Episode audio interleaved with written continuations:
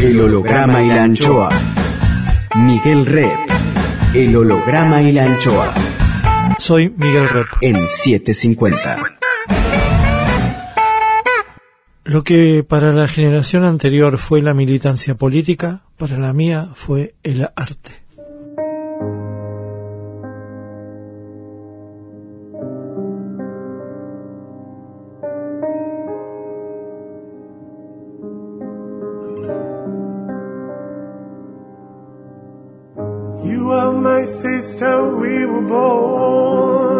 Tú eres mi hermana. Vos sos mi hermano.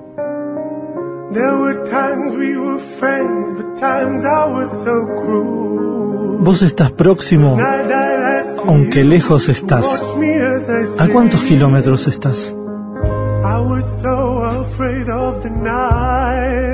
El holograma y la anchoa.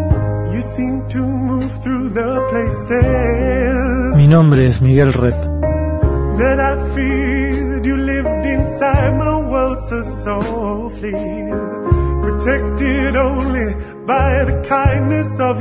El holograma y la anchoa.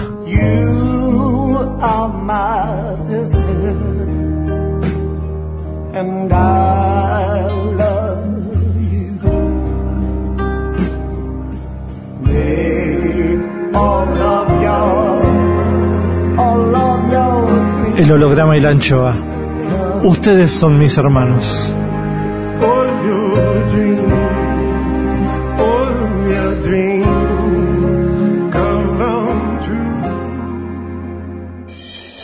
El holograma y la anchoa.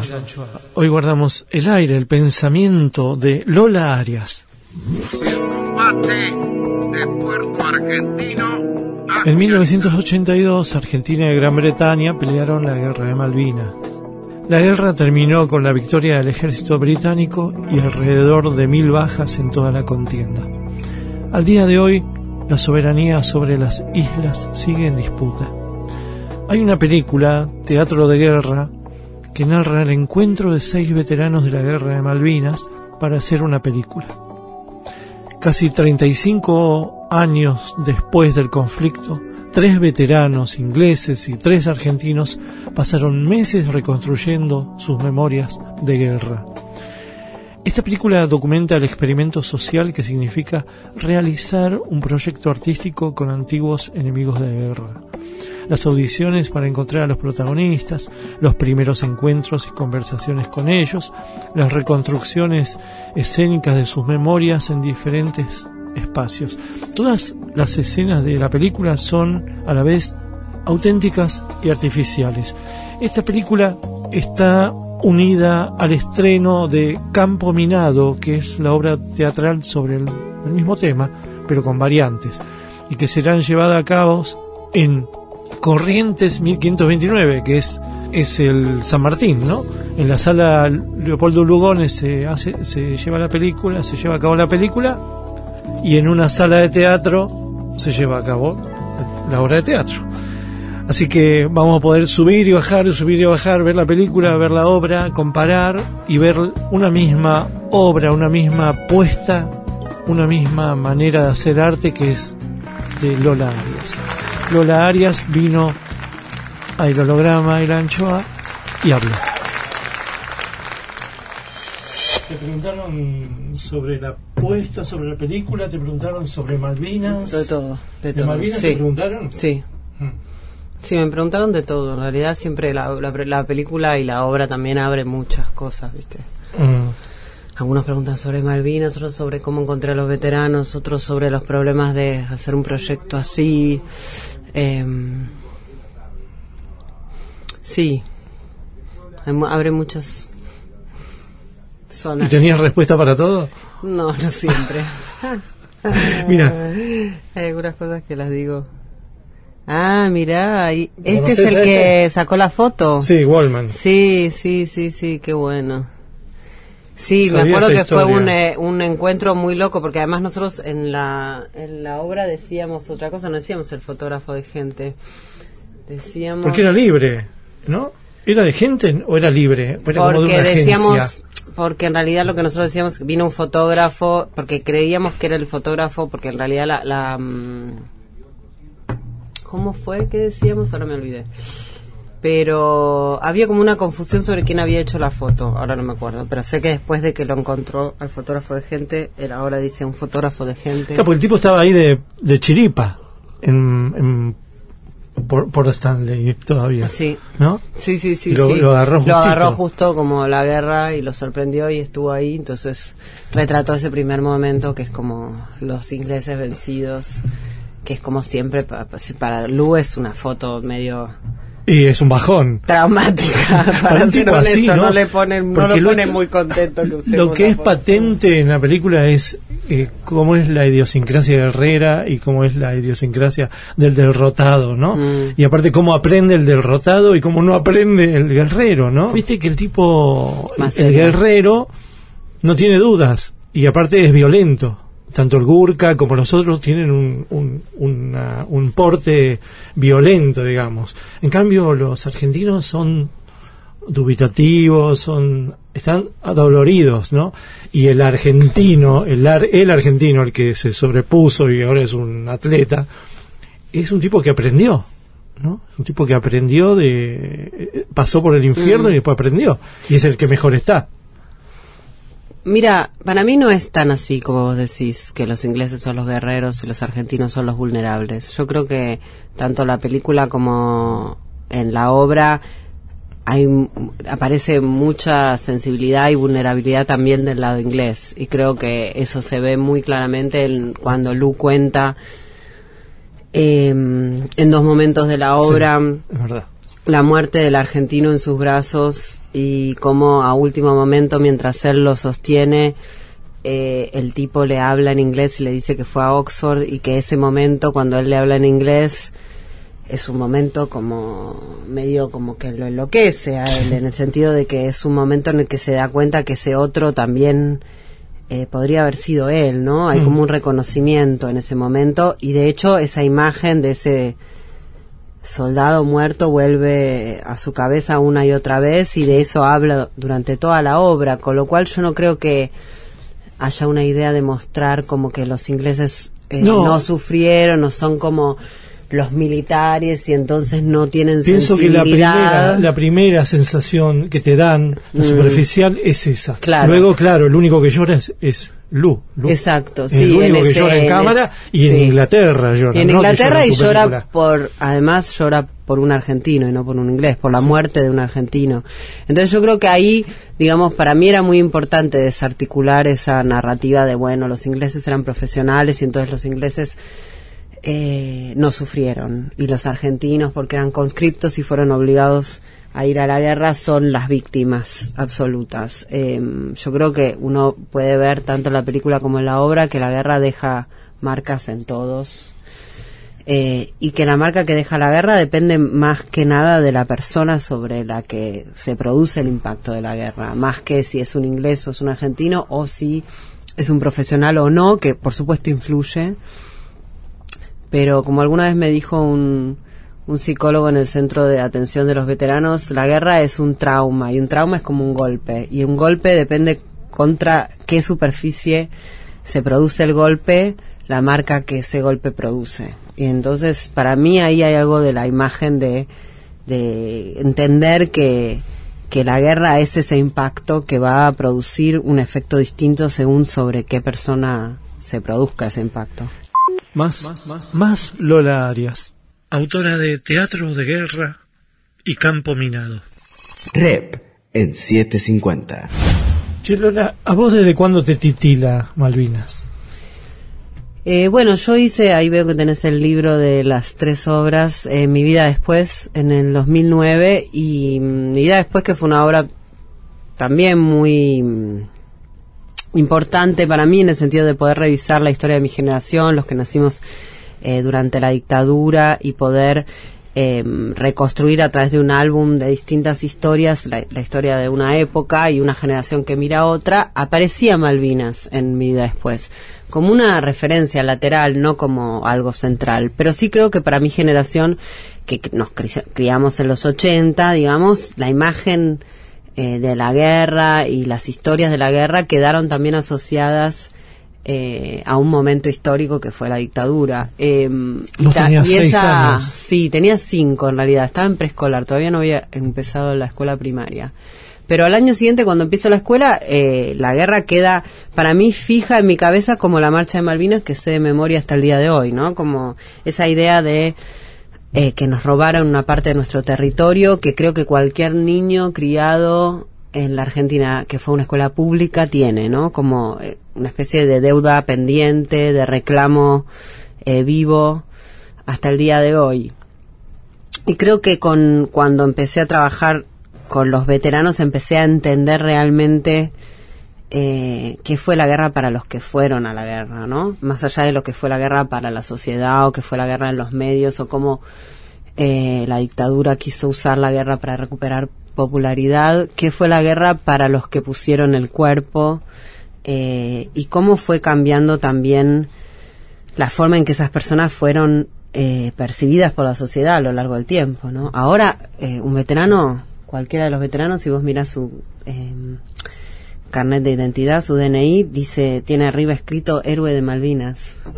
Pensá que cuando ellos volvieron, y eso lo cuenta Marcelo también en la obra, eh, y también lo cuenta en la película porque lee una parte de un diario que es muy hermoso. Eh, él dice, cuando yo volví nos pusieron en unos camiones, nos, eh, nos llevaron, tuvimos que nosotros dar la cara con los familiares que estaban ahí esperando a sus hijos, este, y como no sabíamos qué decirles a los padres de los caídos, le decíamos que iban en un micro más atrás eh, después nos hicieron firmar una declaración que decía que no, iba, no íbamos a hablar de nada de lo que habíamos vivido y nos mandaron a casa con una bolsa de plástico con nuestra ropa. O sea, fue como un abandono total. Eh, así cambiaba el escenario. Y en la película dice una cosa muy linda cuando lee ese parte del diario, dice vuelvo a mi casa con mi, mi, mi padre en el colectivo así cambia el escenario sin tiempo de procesar nada, ¿no? Como hay algo muy brutal en lo que se hizo con esos eh, chicos que sí, en esa época sí, eran 18, 19 años. Em, y cómo, bueno, después, digamos, hubo todo un proceso de reconocimiento y de reconocimiento a todo nivel, ¿no? Como público, también de recibir una pensión, etcétera, etcétera, hasta ahora que tienen como un lugar de reconocimiento en la sociedad. Pero bueno, eso pasó por muchos momentos donde, donde no era así.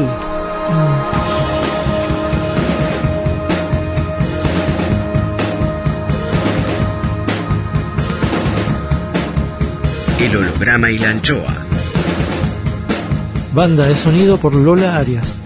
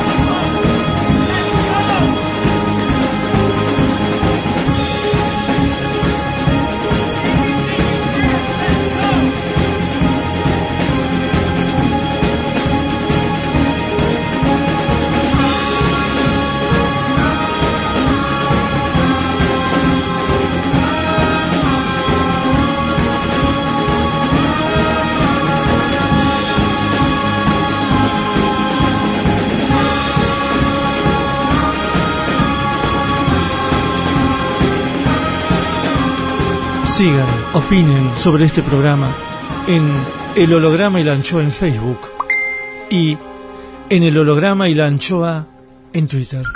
Arroba el holograma y la anchoa. Rep, en 750. El recepcionista de arriba. Oh my God. Juicio al invitado. Como todos sabemos, está científicamente comprobado que cuando morimos, subimos al cielo, nos reciben para testearnos en el juicio final. Todo lo que hicimos, deshicimos y omitimos en vida es examinado por un barbudo con alas llamado el recepcionista de arriba, quien juzga si somos recibidos en el paraíso, nos penitencian para guardar en el purgatorio o nos destinan forever al infierno. Nubes, leve viento, ausencia de olores. Examen, examen, examen más. Cuadrito 1. El recepcionista de arriba recibe a Lola Arias. Arias. Comienza el interrogatorio.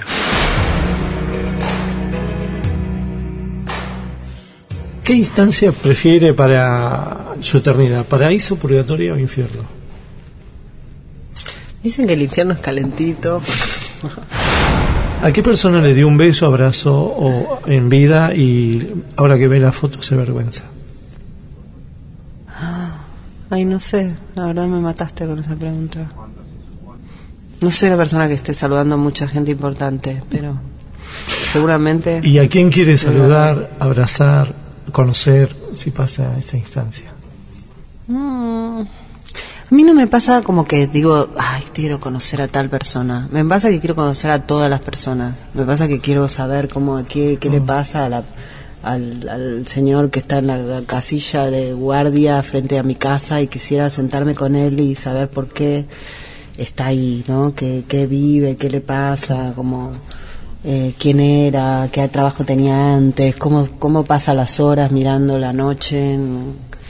o sea, me pasa mucho más eso, como que me gustaría tener más tiempo para poder conocer más personas y meterme en más mundos y como, eh, como que no me alcanza la vida para todas las causas y cosas que me gustaría hacer, pero no me pasa como que tengo como unos ídolos en un Total. placar que quiero conocer. ¿Usted se condenaría al paraíso, al purgatorio o al infierno, viendo su vida terrenal? Ay, pero qué dis- disyuntiva que no es. Primero no creo en el infierno, ni en el cielo, ni en nada. A veces pienso que bueno, uno se muere, cierra los ojos, se apaga, es como el, se apaga el, el sistema y ya está. ¿Viste? No, no, no hay nada más. El recepcionista de arriba. El holograma y la anchoa. Seguimos con más Lola Arias, autora de Teatro de Guerra y Campo Minado. ¿Qué, qué obras te prepararon para esta obra? Tanto la película como el teatro. ¿Qué recordás haber visto que te haya conmovido, conmocionado? Em, Yo me acuerdo, por ejemplo, yo que siempre, siempre me, me interesó el tema de la guerra a partir de Malvinas, me impresionaron mucho los grabados de Otto Dix, por Mm. ejemplo. Entonces, cuando vi los grabados de Otto Dix, yo decía, no debe ser muy distinto a lo que pasó en las trincheras Mm. de Malvinas. Como que siempre ocurre lo mismo, siempre que haya cuerpo contra cuerpo, digamos, ¿no? No sé cómo serán las guerras del futuro, seguramente van a ser teledirigidas, va a ser otra cosa, pero las guerras hasta Malvinas, por lo menos, de cuerpo- son más o menos las mismas. Hay destripes, hay dolor, hay esta escena casi final que Ujú. vos armaste que, que pones al adulto retirándose para que entre el joven y siempre lo mismo. Eso, ¿qué, qué, qué, qué obras te prepararon a vos? ¿Qué, qué, ¿A qué apelaste a la hora de crear?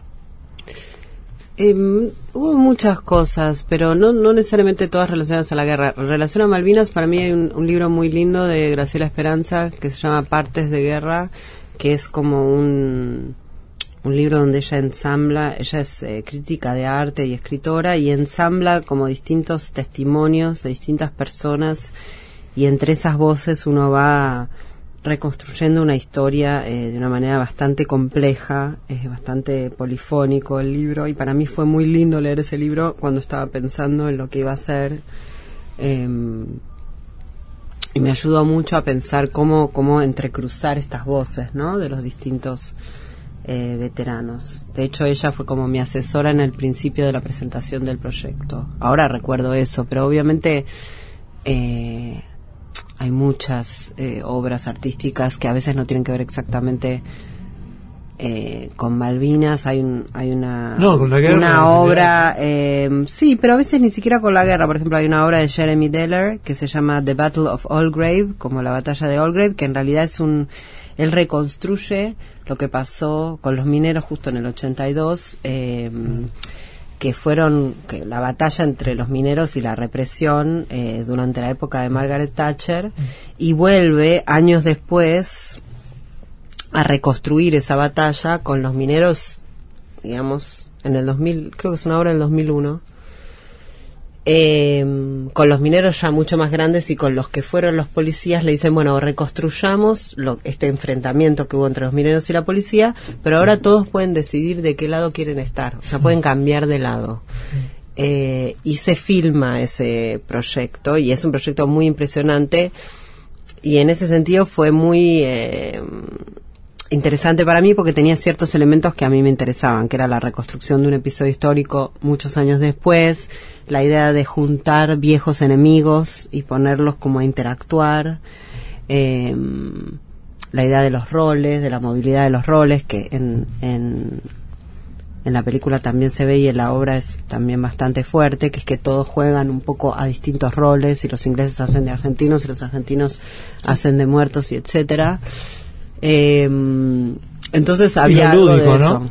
Y lo lúdico. Sí, y lo lúdico, y algo del experimento, digamos, mm. que también la, tanto la película como la obra tenían un carácter de, salto al vacío, ¿no? Porque realmente, o sea, cuando yo, después de dos años de investigación y de hacer audiciones y eh, entrevistas con veteranos ingleses y argentinos, los junté en febrero del 2016 en Buenos Aires para empezar el proceso de ensayos y de filmación realmente no tenía ni idea de lo que iba a pasar cuando se encontraran.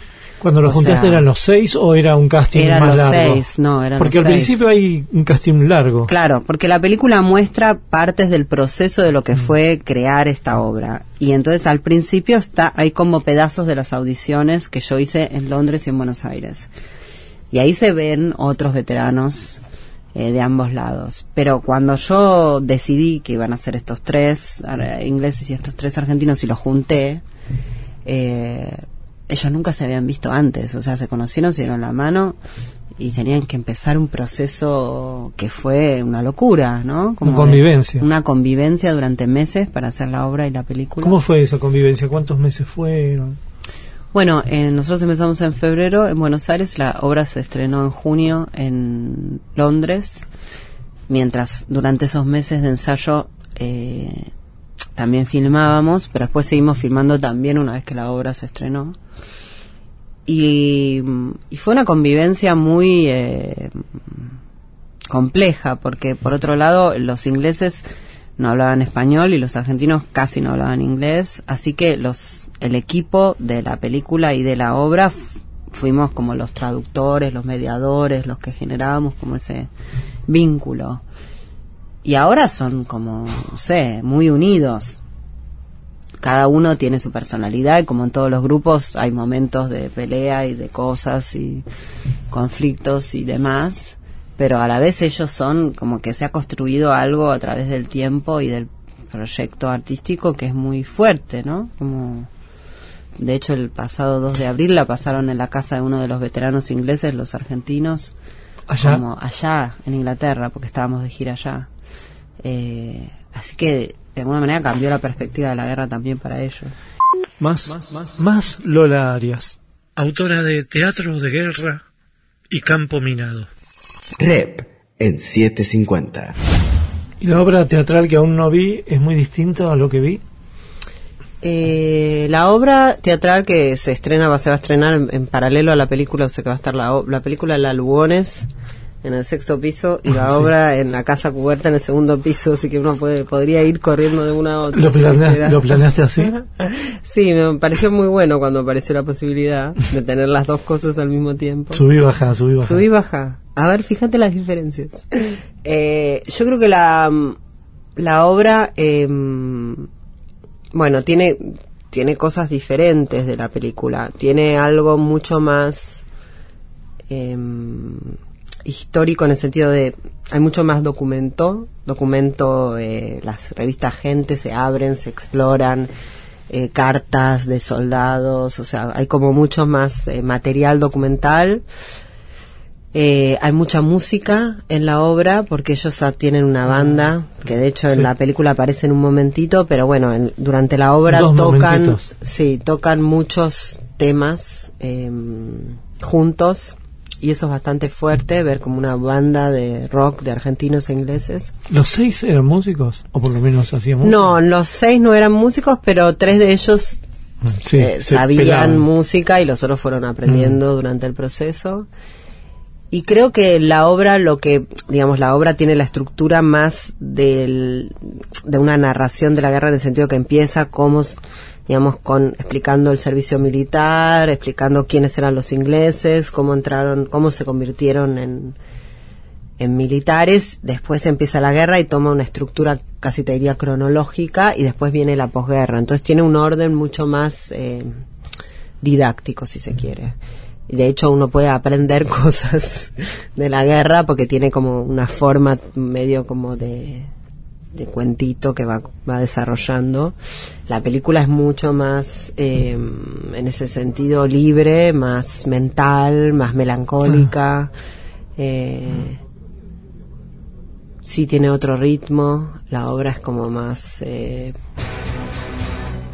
tiene una energía más eléctrica. Más power. De, de, guitarras eléctricas. Mm.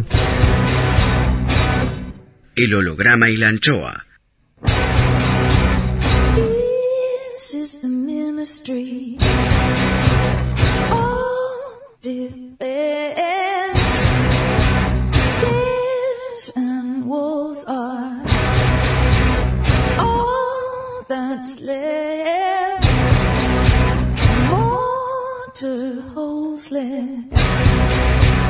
through the air. Kids do the same thing everywhere. They spray graffiti.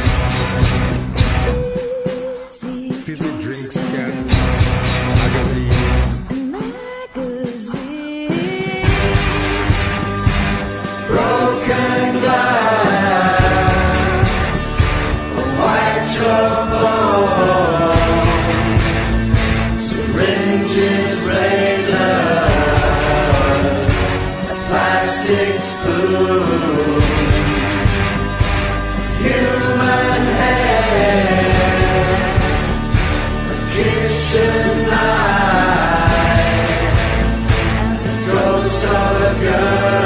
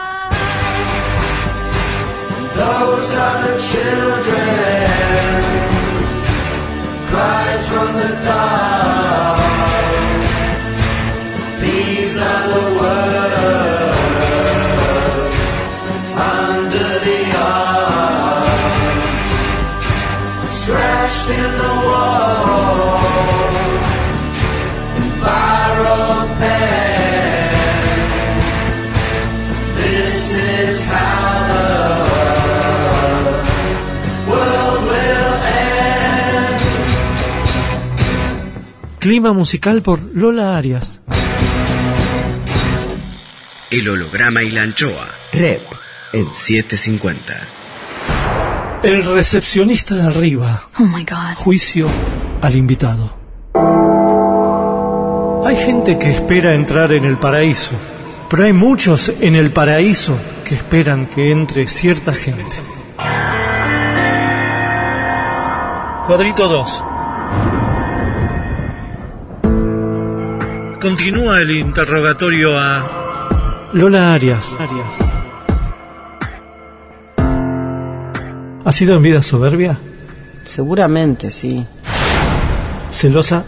También, muy ¿Envidiosa? seguro. ¿Dilapidadora? Perfectamente, sí. ¿Avara?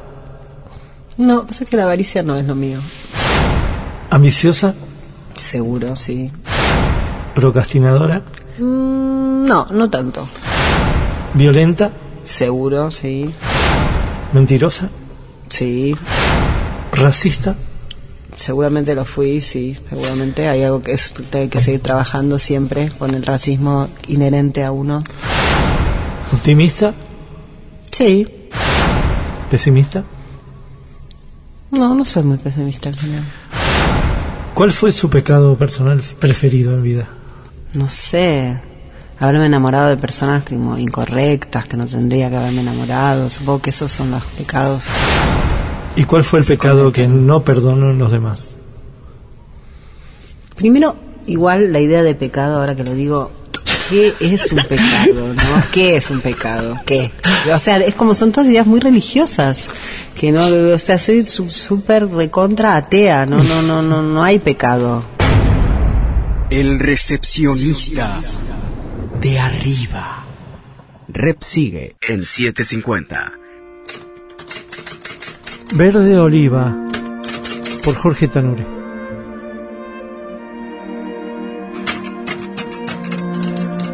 En un instante la vida de Carlitos se transforma. Ese domingo, y junto a cientos como él, ingresa por un portón y sus ojos recorren un paisaje de lo más extraño. Gritos y órdenes, y más órdenes. No haría otra cosa que escucharlas todo el tiempo y por los 12 o 14 meses que le esperaban. Ya nada depende de él, ni la zapatilla que va a ponerse, como tampoco las ganas o no de pararse debajo de una ducha. Nada. Ayer, pantalón de jean, remera de colores, pelo largo, pulserita brasileña, chicas, cervezas, libertad. Hoy, verde y más verde. El clac, clac, clac de la carga del fusil, la comida en un plato plástico, los castigos para hacerse hombre. ¿Servir a la patria es manejarle el coche a un capitán? ¿Servir a la bandera es repetir rutinas como una abeja? ¿Amar el suelo que lo vio nacer es lastimarse los dedos y la cintura? ¿Bancarse la violencia en pos de una formación militar es sentirse orgulloso de algo? En ocasiones, Carlitos logra esconderse debajo de un cañón para esquivar saltos, órdenes y pensar en la lejanía. ¿Qué estarán haciendo mis hermanos? Una tele en blanco y negro muestra imágenes de su ciudad, donde la vida sigue igual de luminosa y sin él. Llegan cartas, todos consuelos por pocas horas. A los 13 meses, Carlitos vuelve a vestirse de civil. Un asado en casa con la parentela. Una disco con los amigos. De nuevo a los besos con la piba en la que tanto pensó y otra vez la vida que muda de un segundo a otro. Las radios y la TV. La euforia repentina de los mayores. La celeste y blanca flameando por todos lados. Los discursos, el temor. El telegrama. Carlitos no entiende la alegría del cartero que se lo entrega. El verde oliva, el fal, el casco, el portón, los gritos, un avión y una tierra desconocida.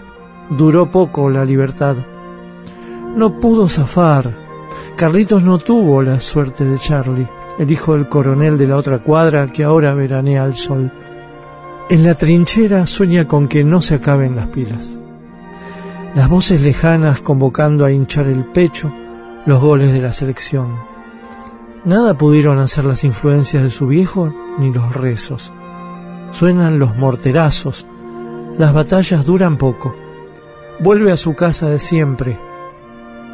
No hablará del tema hasta que su hijo cumpla los 16. Esquivará todos los carteros cruzándose de vereda. Y un día madurará. El país no.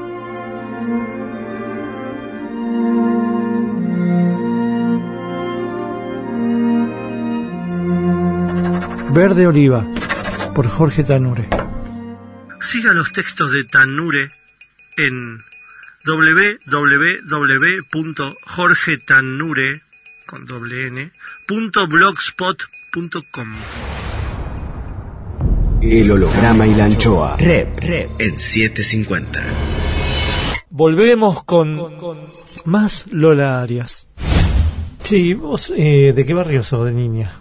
¿A dónde naciste? de San Martín y Tucumán, microcentro. ¿Y qué, a qué escuela fuiste? ¿Cómo? Fui a la escuela Sarmiento, Mm. ¿Y tus papás qué, qué, qué arquitecto y profesora de literatura. Mm. Y- Abuelo panadero. Eso te acordás. No, porque siempre hay mucha gente que eh, casi como que te catalogan según quiénes fueron tus padres, digamos Sí. como tu background social. Sí, como la Sí. biblioteca, ¿no? Viste a ver quién es. Y yo muchas veces dice, bueno, mi abuelo era un español panadero de, que vivía en Corrientes. ¿En la que provincia? llegó- sí. Ah. Y mi viejo se crió en Corrientes y después vino a estudiar a la capital. ¿Pero eran co- correntinos? ¿Son correntinos?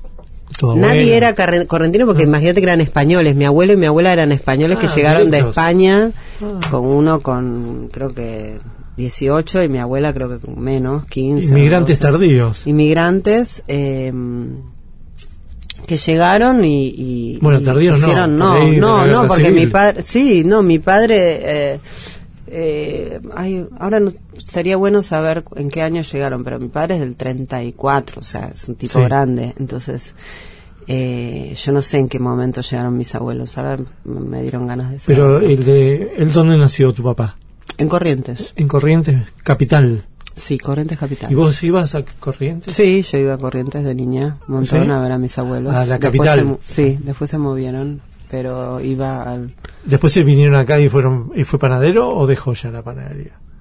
Después, no, después ya se jubilaron y vinieron acá y vivían eh, acá, digamos, jubilados, pero mm, medio al cuidado de mi padre, mi padre va, los cuidaba a ellos, pero pero también pienso en esa movilidad social de mi familia, digamos, del, del, abuelo panadero al padre arquitecto y y no sé, me- a veces me sorprende porque pienso, bueno, no sé si todavía vivimos en un tiempo donde esos eh, cambios sociales, digamos que realmente que la educación eh, te permita tener una profesión eh, y un, un Sí. pasar económico completamente distinto al de tus padres, ya no me parece que vivamos en un mundo donde eso sea posible, ¿no? A veces por eso digo, recuerdo que mi, mi abuelo es panadero para decir, wow, y yo pude hacer películas y estudiar en el Buenos Aires y hacer como, no sé, como tener como una vida privilegiada de persona de clase media Con biblioteca. con biblioteca y con recursos cine. y viajar y todas cosas y, con- y pienso bueno todo eso se construyó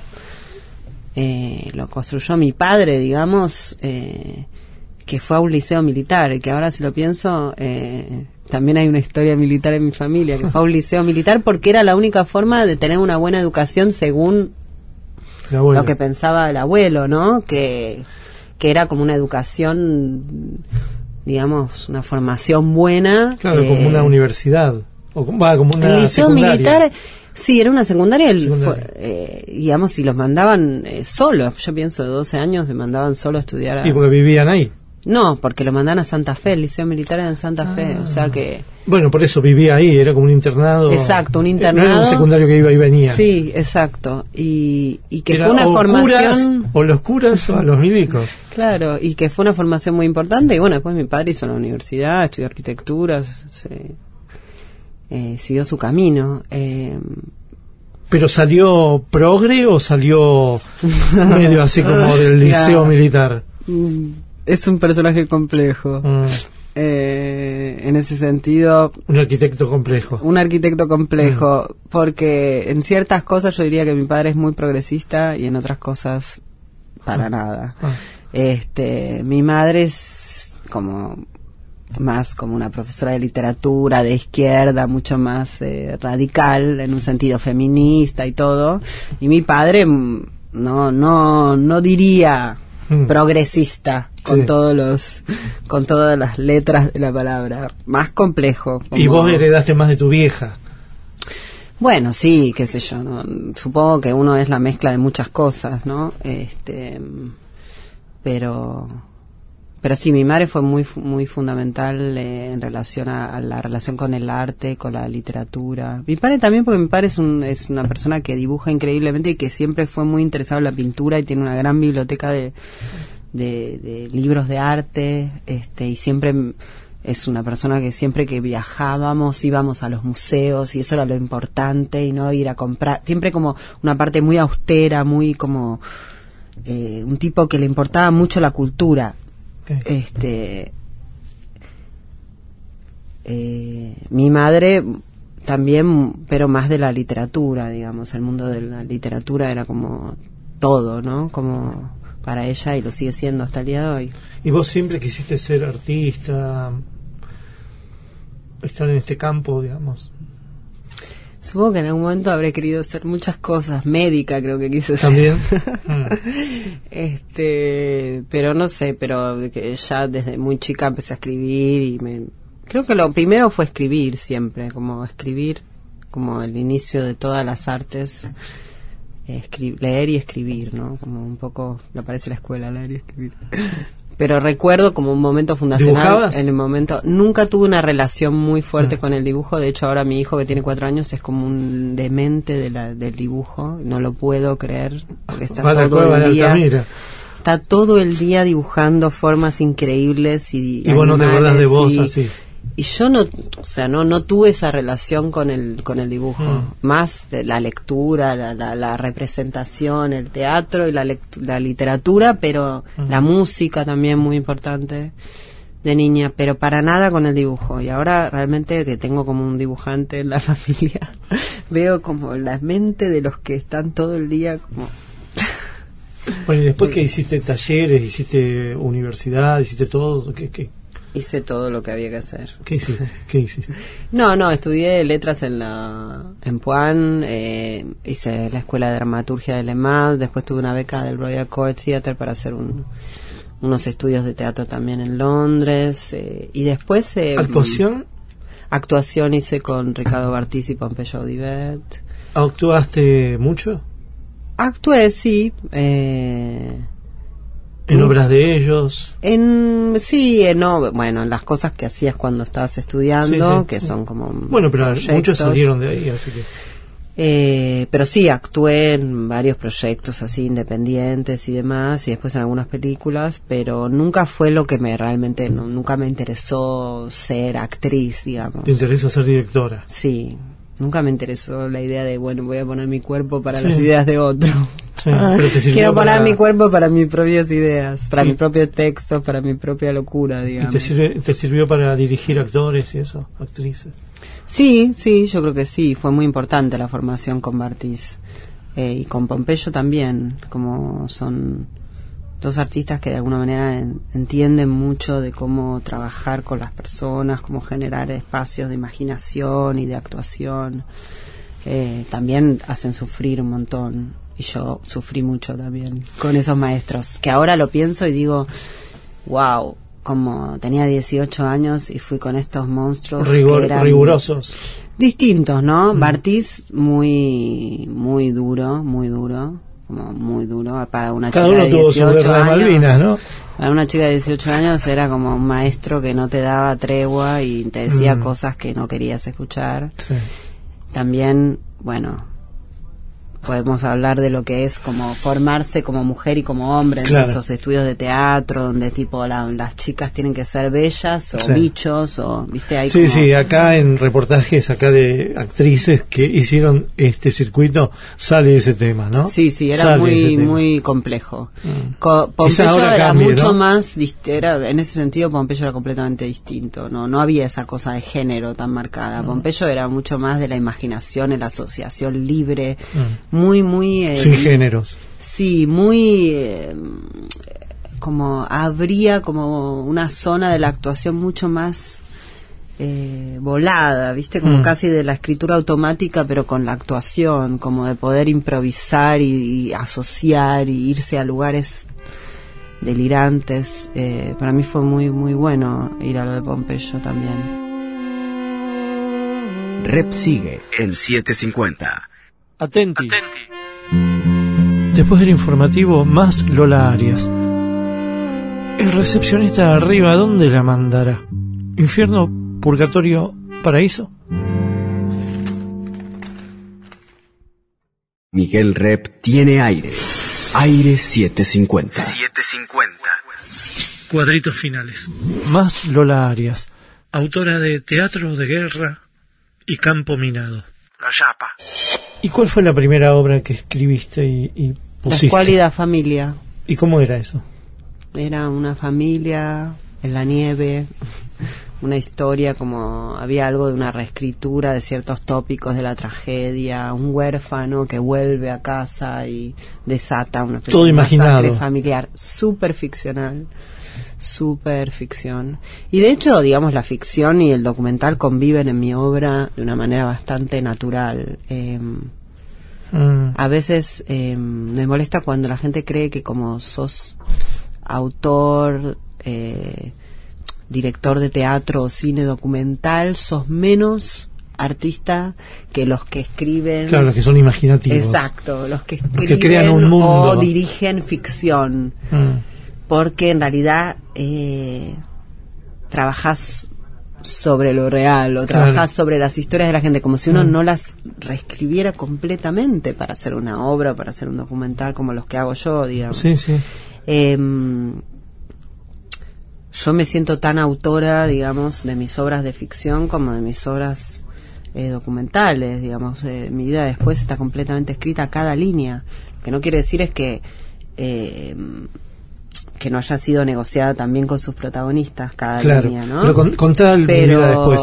pero Porque yo algo tengo la de ventaja eso- de tener el libro, pero vos con- eh, pero no tenemos Bueno, la mi vida después eh, es una obra donde hay seis personas nacidas en, en, digamos, durante la dictadura. Está Lisa Casullo, que es eh, hija de Nicolás. Nicolás Casullo y Ana Amado, eh, que se exiliaron en México eh, durante la dictadura y reconstruye un poco cómo era, cómo, cómo fue ese exilio y la historia de los padres y, y bueno, por otro lado está, no sé, Vanina Falco, que, que es eh, la hermana de Juan Cabandier, que en realidad reconstruye un poco la historia de la apropiación y cómo esa mentira funcionó dentro de esa familia. Eh, después está Mariano Sperati, que es hijo de Horacio Sperati, que es un periodista desaparecido también. Eh, de alguna manera son todas historias que trabajan sobre, bueno, sobre qué, qué significó para la generación que vino después eh, haber crecido en esa época y qué historias, qué secretos, qué fantasmas eh, cargan de lo que pasó con la generación anterior. Eh, y fue un proceso bastante eh, importante para mí entender cómo trabajar, ¿no? Con, con las biografías y con los materiales documentales de cada uno de ellos. Pero ¿cuál era tu idea fuerza ahí de mi vida después? Vos te sentabas con cada uno de ellos y decías, yo quiero hacer esto. Sí, yo quiero reconstruir la historia de los padres. Eh, de hecho, la obra originalmente se llamaba algo de dobles de riesgo Mm. y en realidad tenía que ver con la idea de cómo ponerse en el lugar del padre, ¿no? Casi como en esa imagen infantil en que el hijo se pone Sí, los zapatos del padre, la ropa del padre. sí. Claro, acá nombrás Era- algo de doble de, riesgo, ¿no? Sí, sí, es un poco el texto, hay un texto Sí. ahí en el libro que habla de la idea de doble de riesgo, que es como Sí. la idea de, bueno, ponerse en el lugar del padre para hacer las escenas más peligrosas de su vida, ¿no? Era un poco esa la idea que rigió el, el proceso de trabajo. El holograma y la anchoa. El recepcionista de arriba. Oh my God. Juicio al invitado.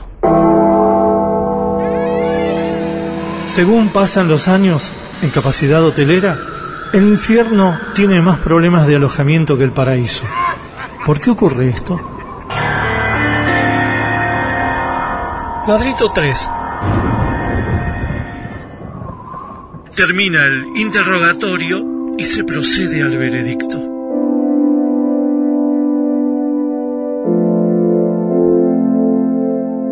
¿Le ha quitado el novio o la novia a alguien? Eh, quitado, bueno, es, eso ya es como de...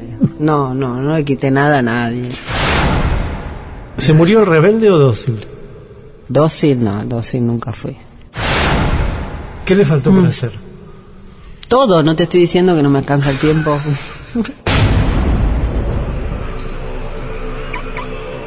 Veredicto.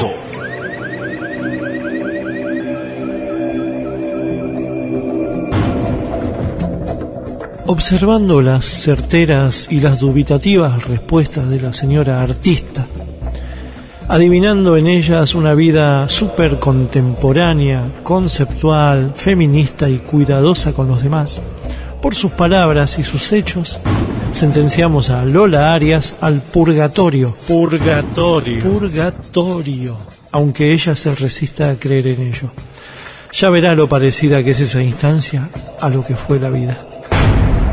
Dejo constancia, el recepcionista de arriba.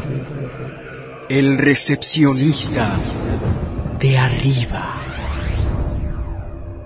El holograma y la anchoa. Trasnoche de AM 750. Ese horario que no es ni un día ni el otro. Edición Eamon. Textos Jorge Tanure. Yo sé que el mundo no es como lo queremos, lo sé de los 10 años. Intenta, produce, consigue Berenice Sotelo. Lápiz y tinta Miguel Rep. En la contratapa del fin de semana. Sonia Lindi. Miguel Rep. El holograma y la anchoa, siempre contratapa, siempre último, siempre nocturno, siempre...